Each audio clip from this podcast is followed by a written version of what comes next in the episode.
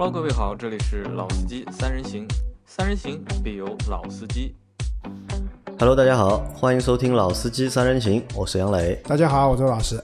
啊，我们又是周老师两个人啊，对吧？又到了每周闲聊时刻，对吧每？周闲聊，嘎山湖时刻。老倪已经多久没来了？已经老倪上周本来礼拜四嘛，结果你去装修了嘛，啊嗯所以没有来。啊，他也没来，其实对，你不来嘛，他肯定不来的呀。就因为他不来，所以我才不来的？啊，好吧。啊，老倪倪已经两周了吧？啊，连着两周了，好吧？再上周来了吧？再上周再上周来了再上周来了，再上周来了好，那就又是我和老周两个人啊。那这个星期闲聊啊，和大家聊点什么？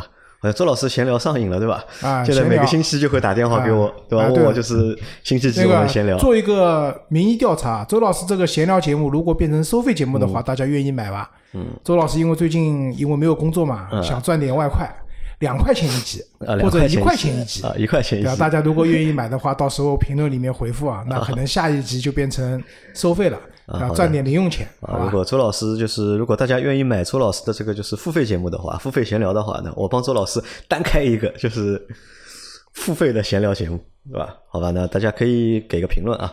那这个星期我们聊点什么？这个星期啊，就是其实这个星期从上个星期我们聊完到现在，对吧？我觉得几件事情可以聊一下啊。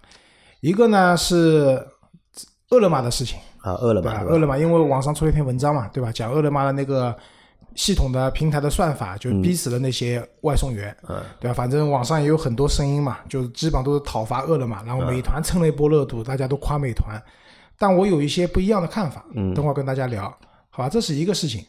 那第二个事情呢是接下来保险改革嘛，汽车保险，然后交强险的改革，虽然金额变动上没有特别大，嗯，但是幅度挺大的，包括优惠幅度啊，然后包括那个赔偿的额度都有些改变了。这个跟我们其实日常用车有关的。那秉承着我们要传递有用的正能量，对吧？然后这个东西可以跟大家聊一聊。那第三个呢是上一期节目聊的时候，我看评论嘛，有个小伙伴提出说可以聊聊两厢车。嗯，那其实我跟杨磊都买过，杨磊刚才算了一下，他买过三台，包括现在的那个蔚来六不止三台，对吧？啊 Smart，四台，，Smart 也算两啊，厢车。四台。那这样的话，按照嘛，smart 算一厢吧，我觉得、哎，那其实我买过的所有车里面，大概就一台英菲尼迪 是标准的三厢车是一台标准的三厢车，啊其他车其实都不算，就是三厢车嘛啊。对的，如果按照这个标准呢，我算了一下，我也买过三台两厢车，嗯，对吧？然后两厢车现在其实在国内市场的话，关注度其实不高，嗯，能卖的车基本上也不是特别多。那正好跟大家聊一聊我们买过的两厢车，以及我对这个市场的一些看法。嗯所以我这边要聊的主要就这个三个话题啊，可以给大家听一下。好好，那我先来说一个，就是我这里的话题吧，就是我们在上个星期啊的时候，我们的 Auto B B B 全国二群啊，就是发生了一件蛮有意思的事情，就有一个小伙伴，我们的一个上海小伙伴吧，因为他不是上海人，所以他在就是 Auto B B B 的全国二群没有在上海群，对吧？他呢花钱。买了一个机器人，机器人对吧？把一个聊天的机器人呢，AI 的机器人对吧？拖到了我们的 Auto B B B 的二群里面。那个就是拖进来的那个账号，好像是叫二狗子，好像是叫二狗子啊，就反正就狗子嘛。这个呢，让我就是也大开了眼界啊，因为我之前就是不知道在群里面对吧，可以就是拉一个就是机器人进来，在群里面聊天对吧？老周之前碰到过这样的事情了，在群里面有一个机器人，群没有碰到过，我是前两天看到朋友圈有人那个分享了机器人和机器人聊天的一个对话框，就是到最后就把天聊死了。最后把天聊死了，对吧？好，那这个就是机器人来了之后啊，就是本来不太热闹的二群，因为我们的就是 Auto B B B 的一群啊，现在基本上不太热闹，说话人比较少。二群呢，零零星星，有些人说话，但也不是很多，和我们上海群就是这个信息量相比的话，就差的还蛮多的还。那那个机器人来到二群之后啊，就是。机器人那个话蛮多的，就是机器人还蛮好玩的，就是他会说各种各样的东西，然后呢会搞各种各样的互动了，就让大家做些游戏啊，比如让大家猜个图啊，或者是他放个音乐，对吧？让你听一下，对吧？让你猜一下这个歌是谁唱的，然后大家可以回答，回答之后呢会触发一些就是关键词嘛，触发了之后，如果你答对了，那他会帮你积个分啊什么的。就是其实后来我研究了一下，这其实就是一套就是活跃就是群气氛的一套工具啊，但是。这个东西用了两天之后啊，我就看到群里面很多这样的消息啊，就很多群在问，很多群在问这个机器人，对吧？呃，你什么时候结束啊，对吧？你什么时候可以退出这个群，对吧？个租你租了多少天，对吧？因为这个买它肯定是有时限的嘛，我估计是一个星期或者是两个星期的，不会一一直在这个里面的。那后来呢，就让我就是反思或者想了一个问题啊，你看我们现在 Auto B B B 我们有八个群。对吧？就是你看还蛮厉害的。从二零一七年下半年开始，我们有第一个群，到现在二零二零年，我目前一共有八个群。八个群里面有六个群是几乎是满群，大概人数都是将近四百多，或者是三百多，有的是将近五百。那人可能还是蛮多的，对吧？那在最早的时候，我们该刚刚开群的时候呢，我们觉得还蛮有意思的。对吧？大家在群里面，对吧？很多喜欢我们节目的小伙伴，对吧？大家合在一起，聚在一起，那大家聊聊天，对吧？聊聊节目，聊聊车。那个时候呢，觉得还蛮开心的，把所有的时间都花在这个群里面的。但随着后来就是时间慢慢的推移啊，我们的听众人数越来越多，来加我微信、来加我群的人也越来越多之后，从一个群变成两个群，两个群变成三个群，直到现在变成了八个群，对吧？那其实我觉得这个多多少少成为了就是我的一种困扰。可能因为老周相对来说还是比较自我一点，因为老周只在几个群里面嘛，而且就说话相对说的也比较少。但是我呢，在每一个群里面，我几乎都在，因为群都是我开的嘛，所以每个群里面我都有。我要去每天要去看他们的这些就是聊天的内容啊，他们在说一些什么，对吧？有一段时间，因为现在可能就是时间长了嘛，我们群的这个治安啊。还是非常好的，对吧？里面不会出现一些就是违规啊，或者一些就是不文明的情况。但是在早期的时候，那经常会有一些就是违规或者不文明的情况，对吧？比如有人发小黄图，对吧？那有人会在群里面开车，啊，在群里面在群里面吵架、谩骂，就是相互就是指责啊。这个事情当时就是发生的，其实还蛮多。但是现在来看的话，群还是比较安全的，比较文明，没什么太大的问题啊。那老周，我觉得问你啊，就你觉得这个群里面，就是如果每天你你加的群对吧？消息很多，很繁杂，你会觉得烦吗？啊，是这样。我大部分的群，包括以前的工作群，嗯，我都是开免打扰的。免打扰啊，就是消息提示是没有的，因为没没办法开成消息提示的。每天如果就我的微信情况来讲的话，如果一天这些所有的群的信息加在一起啊，一万条至少，那你手机要响一万次，那电池不够用啊，崩崩溃掉。肯定是免打扰，然后别人真的有事情找你的话，会艾特你的嘛。但但艾特你也找不到，其实啊不，这是因为在我们的那个 Auto B B 的群里面，因为人发言太多了，然后艾特了以后就很难找。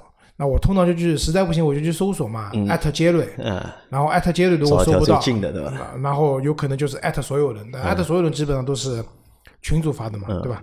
那所以呢，困扰不会特别大的困扰，因为我也没有强迫症，所以一定要把这些群全部点掉。有的群我可能几天也不看。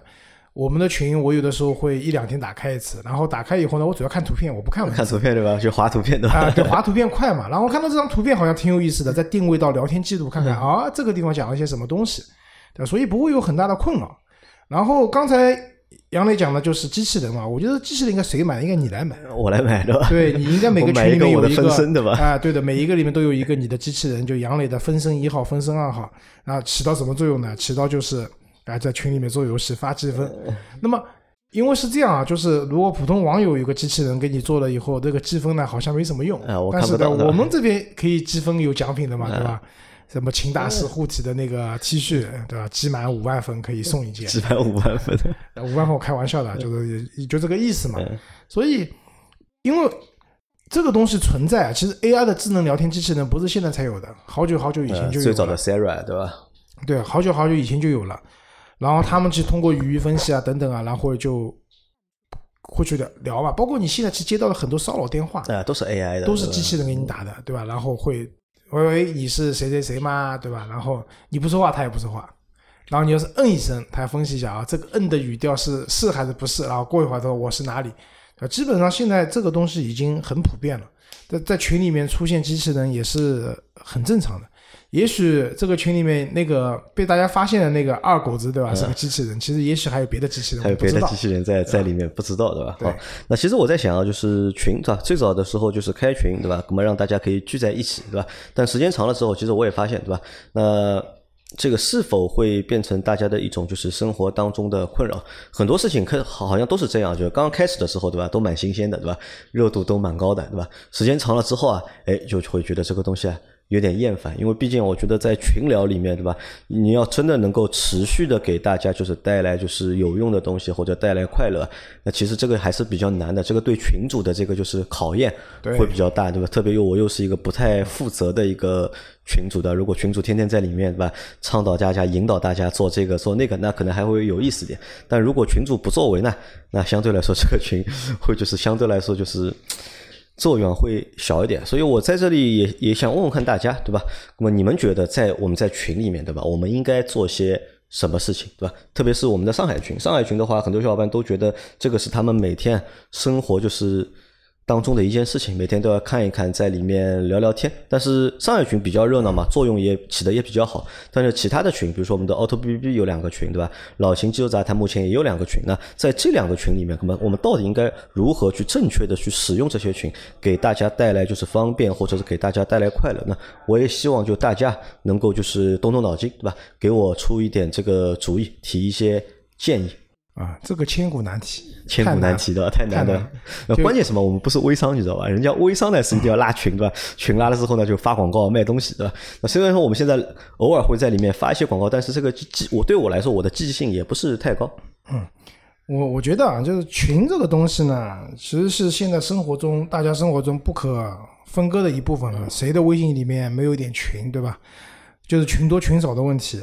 然后包括像我之前买了房子以后，新房子那边也有好多群，什么东区，我们是东区嘛，东区邻居群对吧？东区维权群，然后坐楼梯群，坐楼梯群，什么坐塑钢仓群，对吧？各种各样的群，对吧？但是很多群其实用完以后就废弃的，就是你在这个群里面，你的功能就是目的已经达到了以后，比如说坐楼梯的，你进去以后提醒大家楼梯的样式怎么样，多少钱，完了以后你做完以后，这个群就不说话了，对吧？然后那个维权群一般就到召集大家去散步，因为我们那边那个新房子交房以后，发现没有路通到小区门口，对，就是走临时的路挺危险的，等等。但是像我们这样的群呢，其实说白了就是大家闲聊，就是闲聊。其实为什么我们群里面可能会有一些比较活跃的一些小伙伴，对吧？小伙伴对吧？像群霸啊什么。群霸组织了一个叫打篮球群，啊，结果组织了两次不是三次，人组织不起来，群霸也没有积极性了，这个群就不说话了。啊，所以群霸又开了很多其他的群，对吧？从我们里面挖了很多人走的。啊，对的，群霸这是有问题的，好吧？然后导致一群对吧？就是这个活跃度对吧？就降低了就。嗯，好，好，那这个群的事情就先说到这里啊。聊聊饿了么啊，饿了么的事情杨磊知道。呃，我知道，但是其实我不知道他这个点到底在哪里。是这样的，是不是就是因为那个超时就是罚钱的问题？不是的，其实呢。是有一篇文章，嗯，其实这个事情之前也一直被诟病的，并不是最近才发生的事情。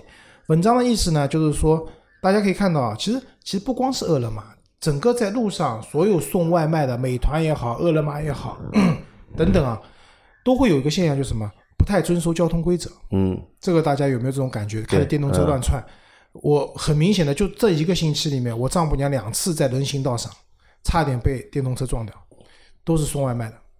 那么送外卖的人，那些小哥们啊，不遵守交通规则呢？然后呢，其实这里面有很多很多原因，很复杂的。嗯。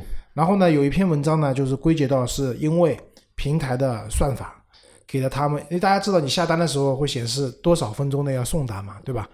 他们为了赶这个时间，一旦超时以后被投诉，可能一天就白干了，或者超时以后要被扣钱等等。所以呢。那篇文章中心的核心思想就是认为，因为平台的这种苛刻的算法，给了外卖小哥们压力太大，呃，小哥要赶时间，对吧？所以要去就是违反交通违反交通规则，对吧？有可能是撞人，也有可能是被撞，甚至付出。前两天有一个小哥就出交通事故去世了，对吧？好，这篇文章出来以后呢，饿了么官方出了一篇公关的稿子。但这篇稿子的问题呢，在哪里呢？他是说，接下来我们会上线个功能。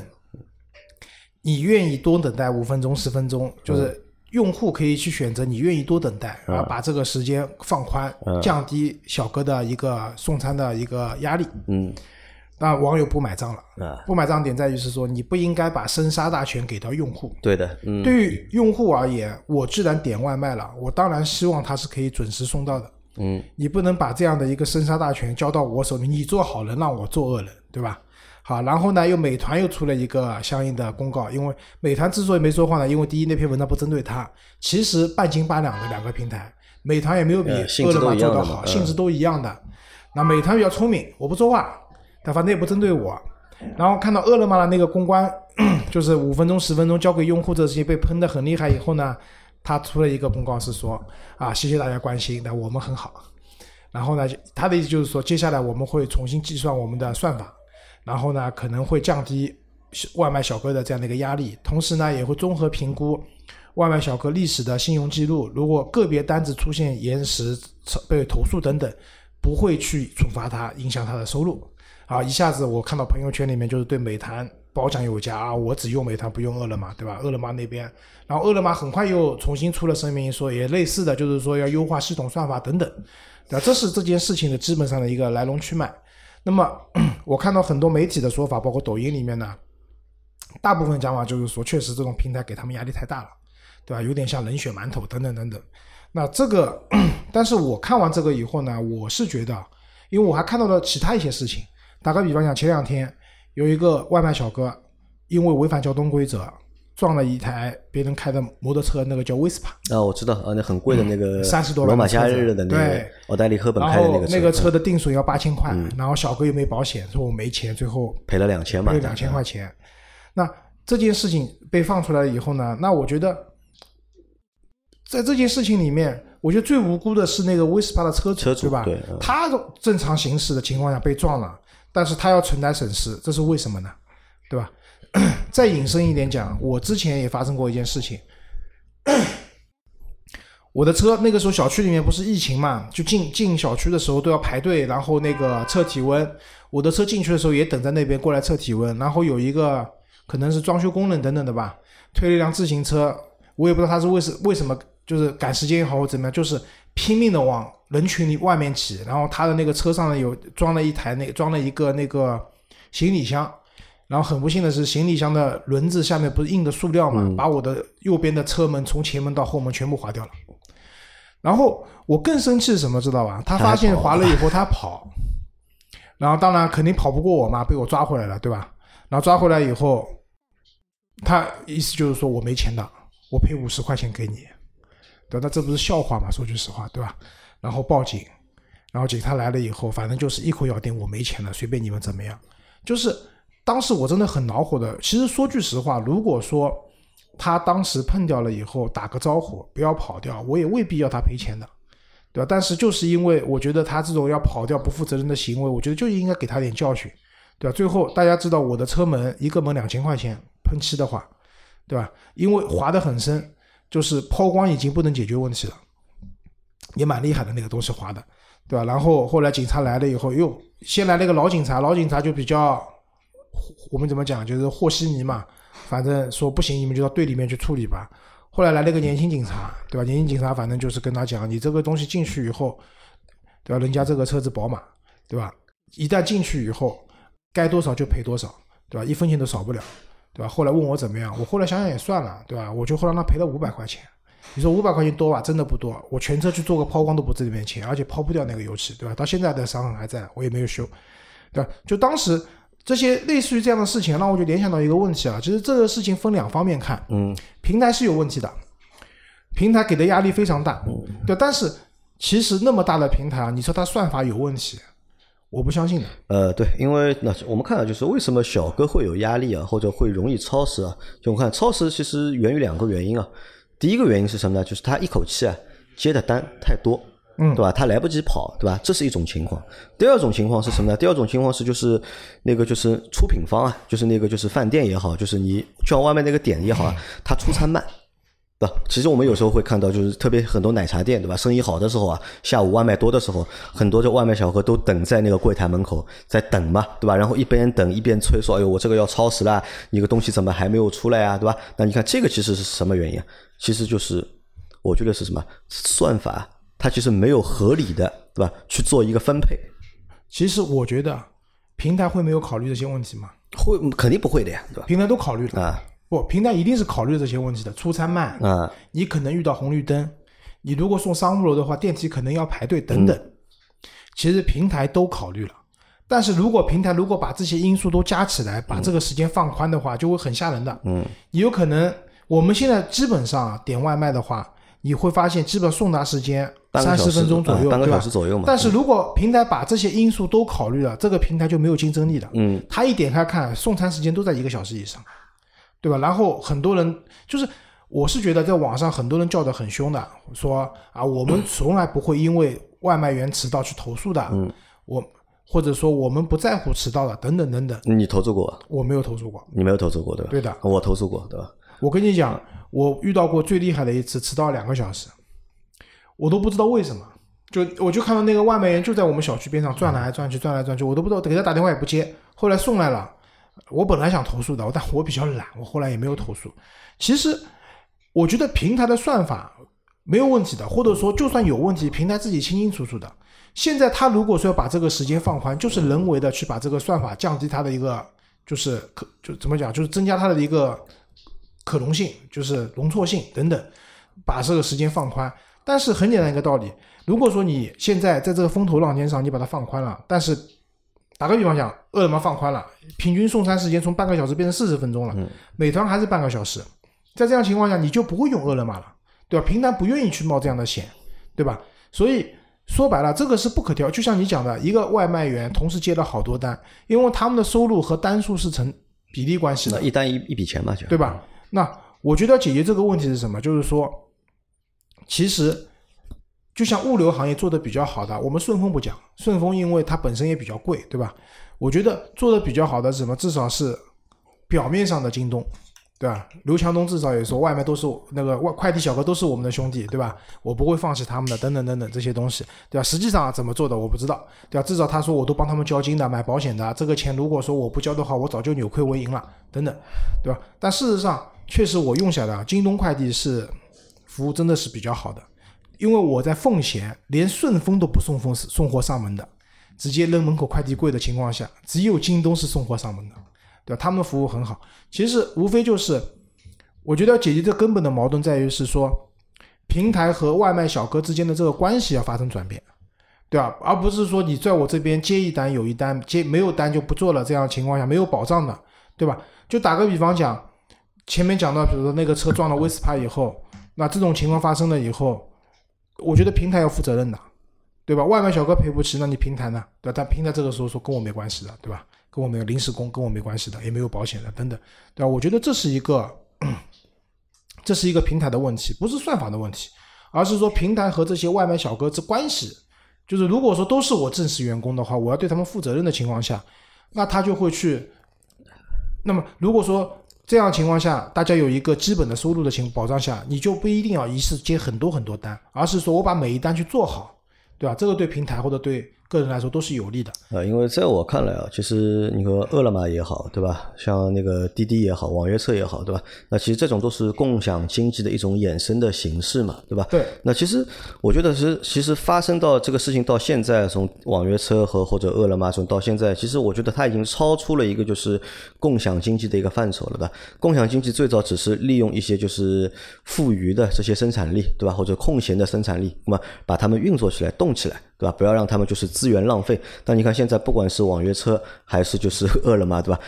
这个规模啊，我觉得他们的这个规模已经超出了就是富余的或者是空闲的这个生产力能够达到的一个水平了，已经。因为这个已经变成了一门生意，对吧？或者变成了一个就是专项的一个服务。你看每一个饿了么的小哥或者美团小哥，对吧？蓝色的和黄色的，他们穿着这个工作服，穿着这个衣服，对吧？但反过来呢，这些人呢，你看，首先没有五险一金，对吧？他们是没有五险一金的，他们没有底薪，对吧？什么都没有，对吧？包括他们在从事这些服务的过程当中，这个服务也其实也属于一个商业的一个行为，对吧？你看，你出险了，对吧？没有保险，你碰到人了，对吧？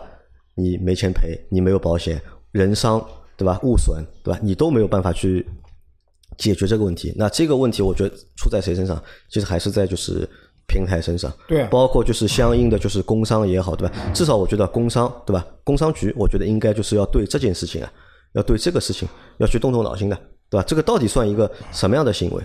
对吧？你看，共享经济融入在这个社会的这个体系里面，其实已经发生了就是蛮大的变化，对这个社会已经发生了改变了我们很多人的生活方式了嘛，已经对吧？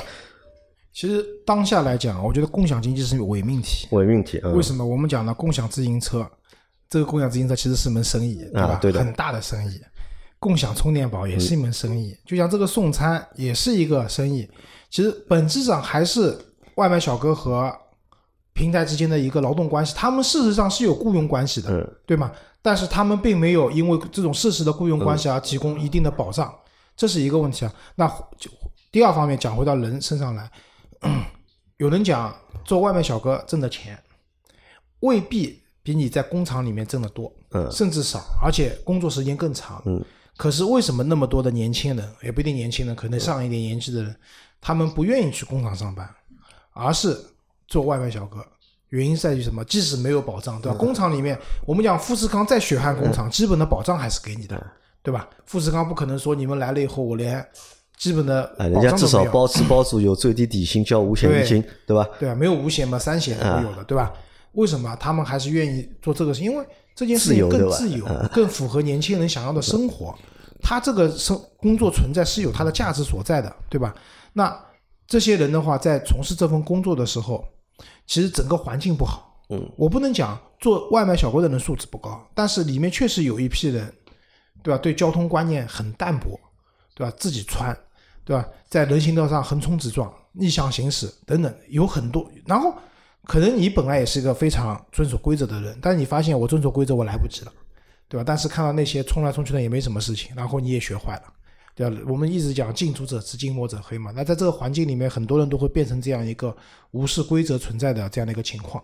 那么导致的结果就是，就我讲的稍微难听一点啊，就是真的是公路马路上交通的毒瘤，对吧？就是现在我们在马路上看到开之前张波的车也被撞掉，对吧？那个一辆很大很大的电瓶车，上面装了几百斤的东西，你说这个车怎么刹车刹得下来，对吧？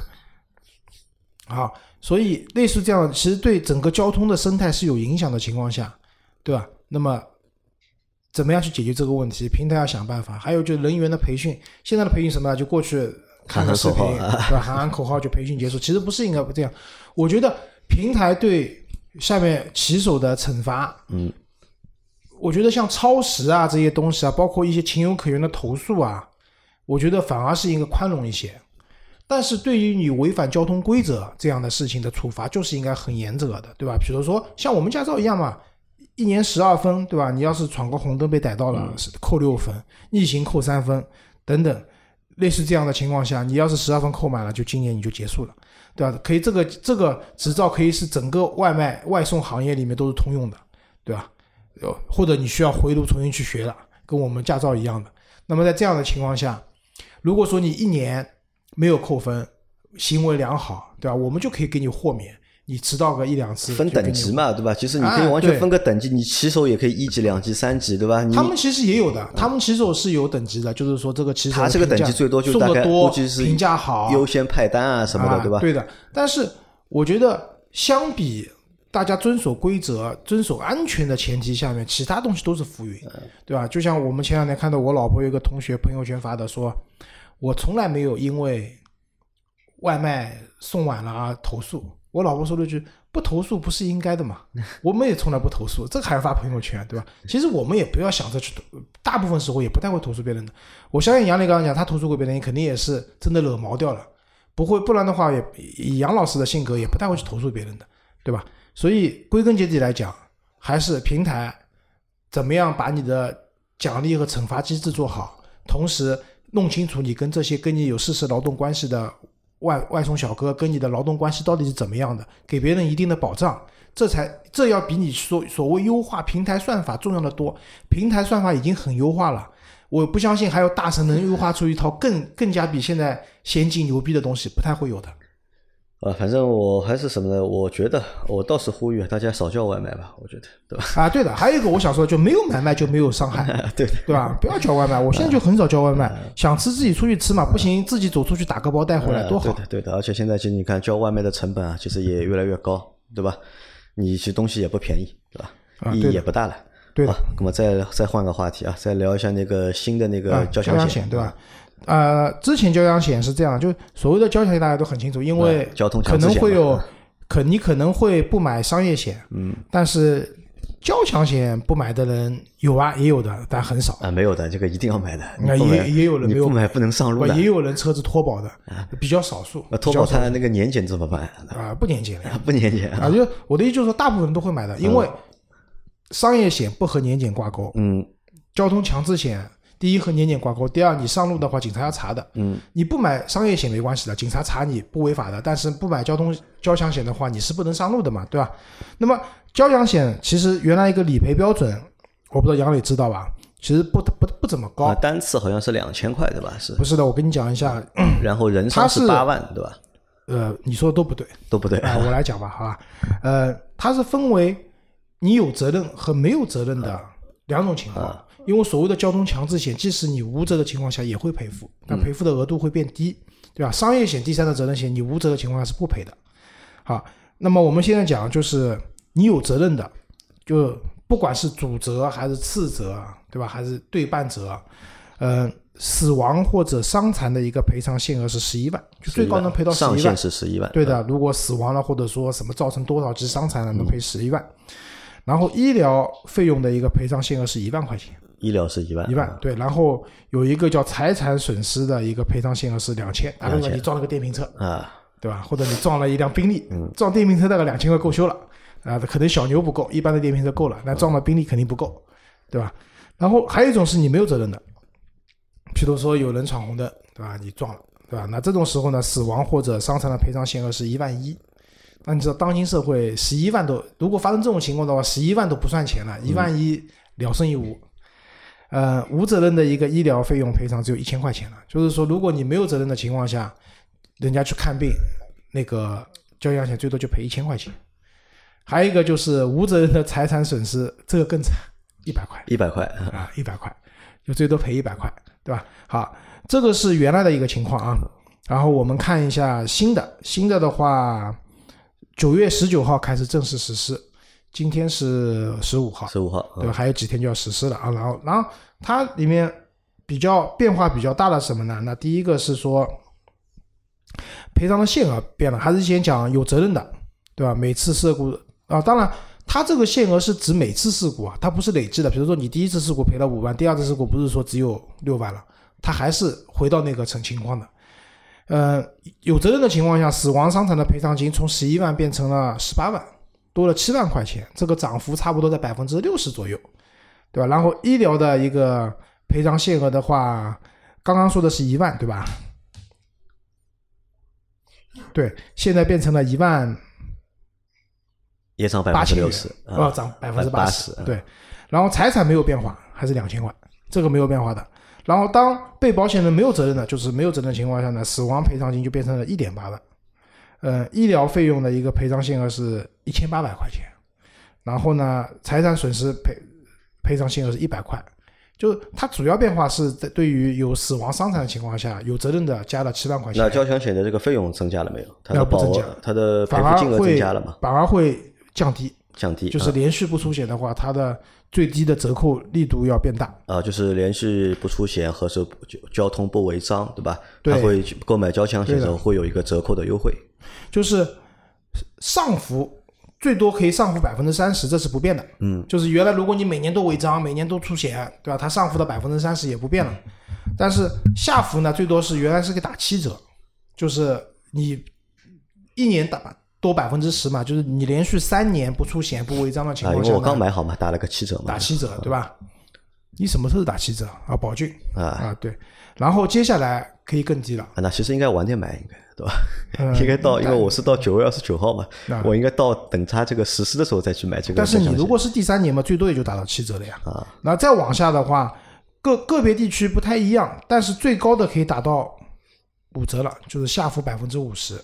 交强险的标准税率应该是九百六十块钱吧，好像是我没记错的话。然后有百分之啊，各个地方的情况不一样。上海的话好像不变，还是百分之三十，最多还是打百分之三十。就是我刚才讲的百分之五十是一些其他的地方，比如说青海、西藏，好像都是比较内蒙古、海南都是比较远的地方。但反正就是在部些部分地区，它的下浮的比例比原来要高了。这个是一个交强险主要的一个一个变化，呃，那你觉得这样做的话有什么意义啊？意义还是有一点的吧。呃，因为很多人因为很多人不买那个商业险？所以在交强险的其实我觉得意义不在这里，我觉。得意义不在这里，意义在这在哪里呢？因为大家知道商业险的话是针对有责任的情况下去做赔偿的，没有责任是不赔的。对，呃，我们知道，我们我们早些年开车啊，我们知道就是开车啊，只要出了事故，一定是开车的人责任，嗯，对吧？一定会判你有责任的，对吧？但是你最近会慢慢的发现，这种风气也开始发生改变了，就是会出现抖音上会看到，或者新闻里面也会看到，就是说，因为有人闯红灯，有人，比如说把之前我看到个女的开电瓶车开在机动车车上面就机动车和非机动车发生事故，对吧？对非机动车全责，对吧？就是对的，非机动车全责，对吧？那么在这样的情况下，现就是说明什么呢？第一个，我们的整个一个执法的这种天平啊或者尺寸啊啊发生改变了。就原来只要是车和非机动车和非机动车发生事故，机动车总是要承担一部分责任的，嗯，对吧？哪怕出于人道主义也好，说起来非机动车是那个弱势群体也好，等等。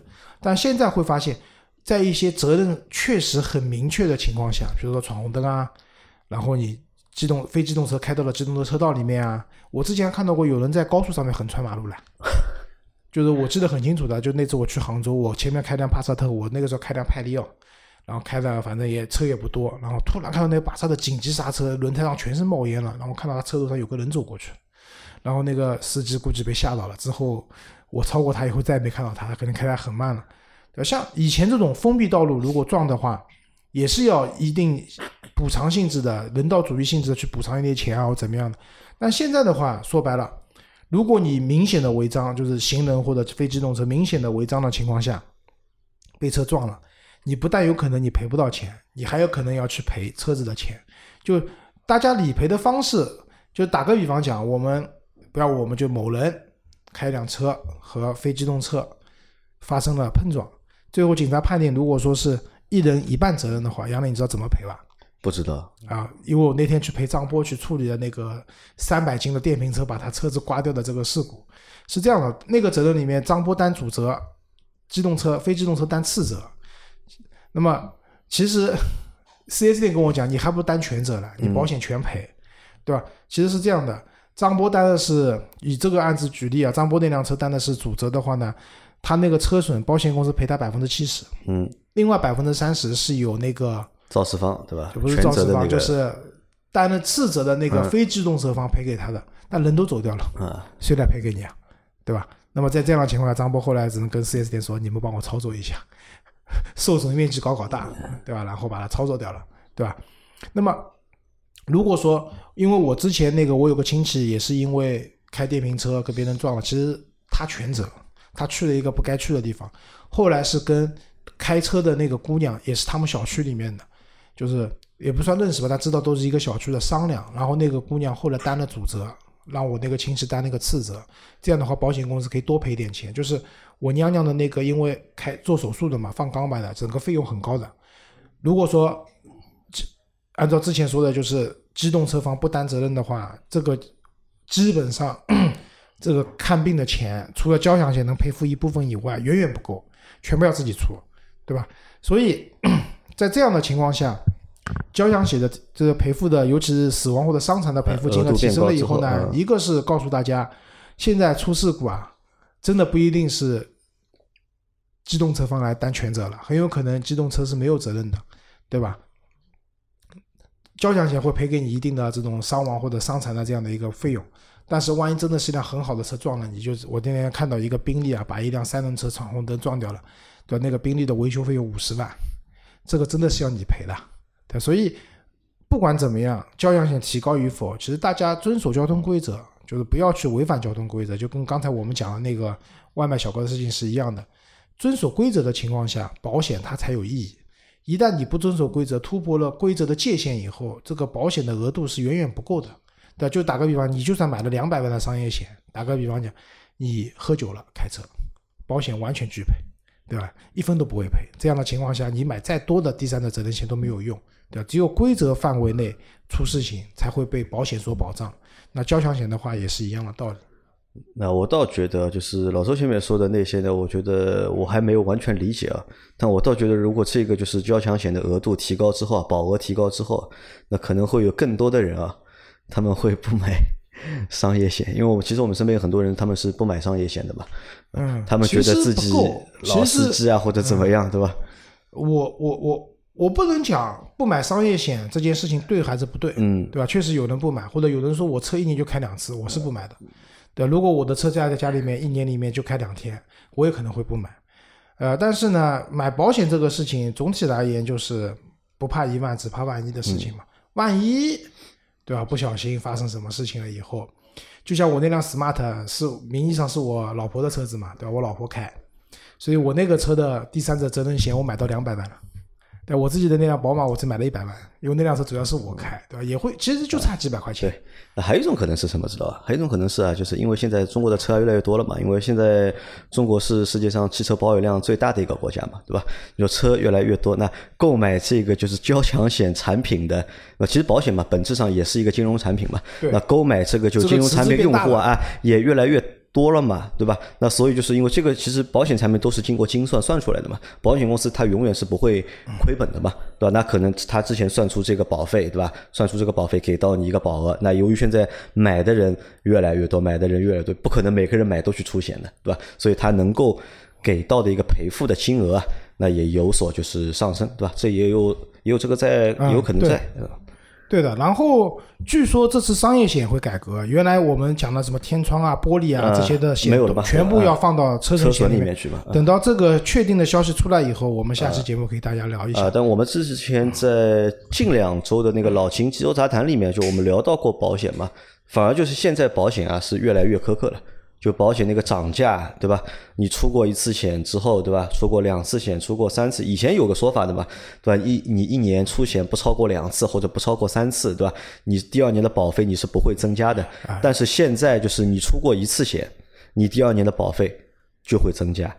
对吧？那可能他是小头啊，他放掉你了，对吧？但大头里面，对吧？他把这个就是对，门槛设高了。之前这个就多讲一句嘛，之前我就讲过，这种划痕险嘛就变得没有意义了嘛。嗯。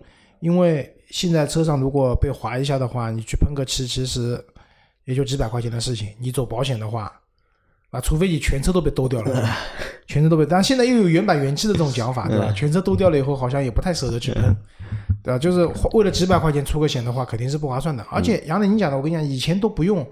以前可以换保险公司的，不联网的啊，对的，对的。这家保险，我跟你说，我最夸张的，我以前在好爷的时候，有个同事，他那辆思域一年出八次险，第二年换了一家保险公司接着买，嗯，对，那家保险公司不卖给他了，就就这个生意我不做了，只卖交强险给你，商业险不卖了，那换一家照样卖。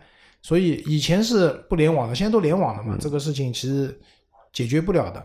但汽车保险本身也是一个一个比较比较。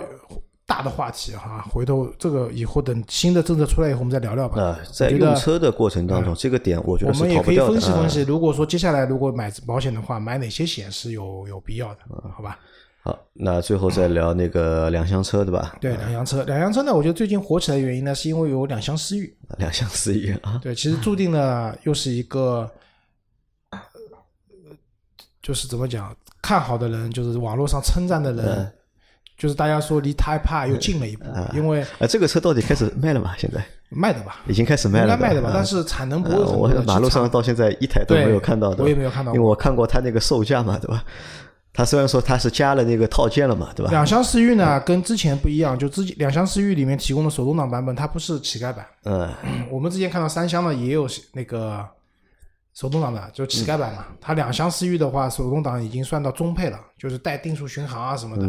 就是不算很低的配置的这样的一个版本，嗯、呃，小伙伴也让我们聊聊两厢车嘛。那其实，在我觉得啊，虽然我我买过一台派利奥，嗯，第一辆车派利奥，嗯，买过一台 Polo，然后 Smart 如果也能勉强算两厢的，我觉得 Smart 就一厢车，两厢都没有，就一厢。呃，算的话我三台嘛，杨磊的话第一台上户，嗯，上户其实是辆轿跑，对吧？那勉强也算，就是我们没有尾巴都统称为两厢，对吧？然后。宝马的幺幺八，幺幺八，对吧？然后那个 smart smart，对吧？现在的那个蔚来，蔚蓝，对吧？然后你说两厢车买的比较多的，其实我们国我们中国的消费者啊，汽车消费者，尤其上点年纪的，其实对两厢车不认可的。他们觉得没有屁股的车啊，不是车。就举个最简单的例子啊，我以前有个同学，他们家挺有钱的，做工程的。他们家第一台车就是我的同学买的，他爸资助的嘛。买的第一台车呢是什么？宝马当时的七四五，嗯，就那个年代起，就是七四五是什么年代？就是周老师大学毕业的那个年代，二七两千零三零四年的样子。那个时候家里买台七四五很高级的，对吧？然后呢，没过多长时间，他又买台车，他买了什么呢？第二台车被他老老爸骂了，为什么？他买了一台奔驰的 ML 三五零，嗯，就现在的 GLE，嗯，就 GLE 之前的那个老款叫 ML。他老爸说：“你有病啊！这个车叫车子的，对吧？那我们想想，一台 ML 很高级的。那个时候也要上百万的车子，很高级的奔驰的一辆 SUV。但在他老爸看来，只有像宝马七系这样的车子才叫车，其他的 SUV 啊什么都不叫车，对吧？其实这个就是代表了一定程度代表了大家对没有屁股的车子的一种不认可的。好，然后再来看啊，我们可以看整个中国发展到现在，我们不算 SUV，不算什么 MPV 啊，什么旅行车啊都不算的情况下，两厢车基本上是什么的代名词呢？紧凑型啊或者是微型车的代名词。嗯，便宜对吧？原来连紧凑型车都不出两厢车的，对吧？紧凑型车都没有两厢车，都是微型车，Polo 都是 A 零级的嘛，对吧？飞度，对吧？原来的飞度、Polo，然后雅力士，对吧？基本上是以前斯柯达有辆车长得像那个 Mini Cooper 一样的，叫精锐，精锐啊，对吧？法比亚精锐，对吧？就类似这样的车都是小车，是两厢车。那给大家感觉就是说这些车比较廉价，比较便宜。除了 Polo 在某一个年代里面给大家是很精品的感觉以外，大部分车子大家会觉得说，我去买这个车的话，就是看中它。那好说的好听点，小巧灵活，对吧？操控性好。其实呢，大部分时候因为预算不够嘛预算不够，对吧？去买这个车。然后逐步逐步呢，开始有 A 级车的两厢车了，比如说朗逸，它有一个呃那个朗行啊什么，就是有一个类似于旅行版的这样的一个两厢车。那我觉得这个其实你说的已经晚了。如果我们往再早点推的话，对吧？为什么就是很多年纪大的人啊对两厢车不认可？就是我说几台车，就说出来之后，你肯定会觉得有原因的，对吧？第一台车，对吧？那个就是铃木有一个那个雨燕啊不是雨燕，再早就是那个奥拓奥拓。对吧？奥拓是我们大概是看到的最早的就是小车，对吧？两厢的一个小车，对吧？奥拓是两厢的，对吧？还有那个时候天津的夏利，对吧？夏利也是两厢的，对吧？因为其实你想那个时候已经有已经有普桑这个年代的时候，对吧？那他们这两个车，对吧？都是比较小的，因为卖的便宜嘛。那马路上跑的人，可能也蛮多的，对吧？那你看一般就是谁开三厢车呢？可能大老板。对吧？开个啊，开个三厢车，对吧捷达捷达，对吧？那可能你个体户，对吧？钱不多的，但是呢，又比一般性一般的人要有钱，对吧？他可能买个奥拓啊，买个夏利啊，对吧？可能大家就会那个时候开始啊，就对两厢车啊，那么有一点点就是不太就是好的这种感觉嘛，就觉得两厢车不算车，对吧？那这个时候是，还有再加上你看奇瑞，对吧？最早出来的时候，对吧？奇瑞的 QQ，对吧？满大街的都是奇瑞 QQ，但那个车还要便宜了。当时的话，我记得最便宜好像就两万多块钱，三万块，两万九千八，就能买了嘛，没有。对吧？那你看，这个其实就是一个典型的一个就是廉价车的一个就是啊，对，代名词嘛。就是这些车呢，我我之所以没说呢，因嗯为离我们有点远了。就是我在讲，就是从我开始买车的时候，那个时候已经不选哎，这些车子。但我问你个问题啊，你会觉得两厢车是一个廉价车吗？呃，我其实还好，因为我们不是典型的用户，嗯我们对我我看到过一米九的德国人开辆 Polo、在马路上跑也很开心的，对。然后你去欧洲看看，都是两厢小车。嗯我并我并不认为两厢是廉价的代名词，因为确实，那你喜欢两厢车吗？呃，说句实话，啊，两厢车你喜不喜欢？我一般吧。般为什么？啊因为确实，因为我对空间还是有要求的，嗯就是要求是一个是乘就是驾驶或者乘坐的空间。你说 A 级车的紧凑型车的两厢车，对吧？那我还能勉强能接受，对吧？而且很多小伙伴你们是没有体验的，特别是很多九零后的小伙伴，对吧？或者九五后的小伙伴，你们是没有体验的。现在给你个 A 级车，哪怕给你个朗逸，对吧？给你个卡罗拉，对吧？你都觉得做的其实还可以，对吧？回想一下，就是十几年前那种 A 级车，对吧？就真的是小，我举两个例子啊，就是我之前那辆派利奥啊，就是我儿子出生了以后买了一台手推车，那个派利奥的后备箱放那台手推车真的很痛苦，要找好角度，正正好好的放进去，然后还会压到那个车子的轮轮子，所以那台车有一个轮子不太好的，原因就是因为被后备箱给压的，那个后备箱那个尾箱盖给压的，这是一个。还有就是前两天。啊，当然这是因为 smart 的关系啊，就是前两天我跟杨老师他们不是出去我们喝酒嘛，喝完酒以后我叫了个代驾，代驾来了，他的那个电动自行车啊，我本来想他们有电动滑板车滑板车可以放。呃的，，但是现在他说滑板车不允许上路，嗯，所以他们是电动自行车，折叠式的，smart 的后备箱随便怎么样都放不进去，只后来只能跟师傅打个招呼算了，我车子不开了，我后来打车回家的。就两厢车，我觉得更大的问题是说它的后备箱的空间，嗯，确实小，呃，实用性其实是有问题的，确实很小。像像杨磊现在的威兰六，它其实不并不是一辆纯重的、纯粹的我们讲的两厢车，它已经介于两厢和嗯旅行之间了。它的掀背打开以后，整个后备箱的空间还是比较大的，对吧？所以两厢车对于我来讲的话，我接下来可能会买两厢车的，因为怎么讲？因为我有一台大车了，我两厢车主要是用来平时代步的。两厢车的好处也不言而喻嘛。第一个车身相对要短一点，我嗯，停车好停，好开一点，对吧？对吧？方便一点。停车好停。第二个呢，两厢车通常来讲，它的造型会比三厢车好看一点。啊，对，那这个是我喜欢两厢车的一个原因啊，因为我倒从来对吧我从来不觉得就是两厢车廉价或者怎么样，我甚至有时候一直吐槽嘛，对吧？两厢车造的太便宜了，我们看到一般的两厢车啊，配置啊都比较低，但我一直是认为呢，两厢车要比三厢车啊更好看。这个我不知道是为什么，可能每个人的审美会不太一样。我就觉得就是两厢的，就是小车，特别是 A 级车，两厢 A 级车，我就是会觉得明显比两厢的，就是啊 A 级三厢的 A 级车要好看很多要，要协调很多。我们那个时候，我记得我们以前也做过节目嘛，我们去评过就是非常丑的车嘛，对吧？其实这是为什么啊？很多 A 级车啊，它的原型车在嗯都是欧洲市两厢的嘛本来就是两厢的，就最典型的一只标致三零七，以前的标致三零七，那个屁股是我们自己加出来的，嗯虽然那个后后备箱真的很大嘛，我就讲杨磊这样的身材，塞五六个人进去没问题，我这样的身材放四个可以，就是后备箱真的超级大，但是那个后备箱确实不协调，嗯，不好看。我记得很清楚，那个时候两厢的三零七一直没上嘛，突然说要上了，哦，论坛里面非常热闹，就是谍照满天飞，这个车终于来了啊，我终于要下手买了。但真正最后标致三零七的两厢卖的好吗？也不是卖的很好，呃，也不行，其实也不行，就比当年满大街肯定是买三厢的人零七多，肯定是买三厢的人多。就像你讲的，我可能觉得两厢好看，嗯对吧？两厢更原汁原味，但你过去一看那个后备箱和三厢一比啊，算了，我还是买三因为。我有两个朋友嘛，他们在同年买了三零七，一个小伙伴是买了一台两厢的，还有一个小伙伴买了一台三厢的。那当时呢，我们还嘲笑这个就是买三厢的小伙伴，那就房老师嘛，对吧？啊我知道啊，我说你买这个车怎么难看死了，对吧？但房老师呢，这个车实用，但是你看王琦那个车就不行，对吧？后面没法装东西，装的太少了。那你看到现在，对吧？那那个就是开两厢的小伙伴，对吧？他早就把他的车换成了就是三厢车，而那台当年的就是三厢的三零七还在还在，对吧？现在还在用，还在开。那我问他为什么不换，他说车蛮好，对吧？质量也蛮好，对吧？空间也够，对吧？为什么要换？哎，我觉得也对，对吧？其实归根结底来讲，因为我们中国的家庭啊，就大部分的家庭可能只有一台车，嗯，一台车居多。在当年对吧？在当年的时候，嗯哪怕放到现在，其实也是一台车居多。像我们有两台车的人家，其实相对来说少一点，对吧？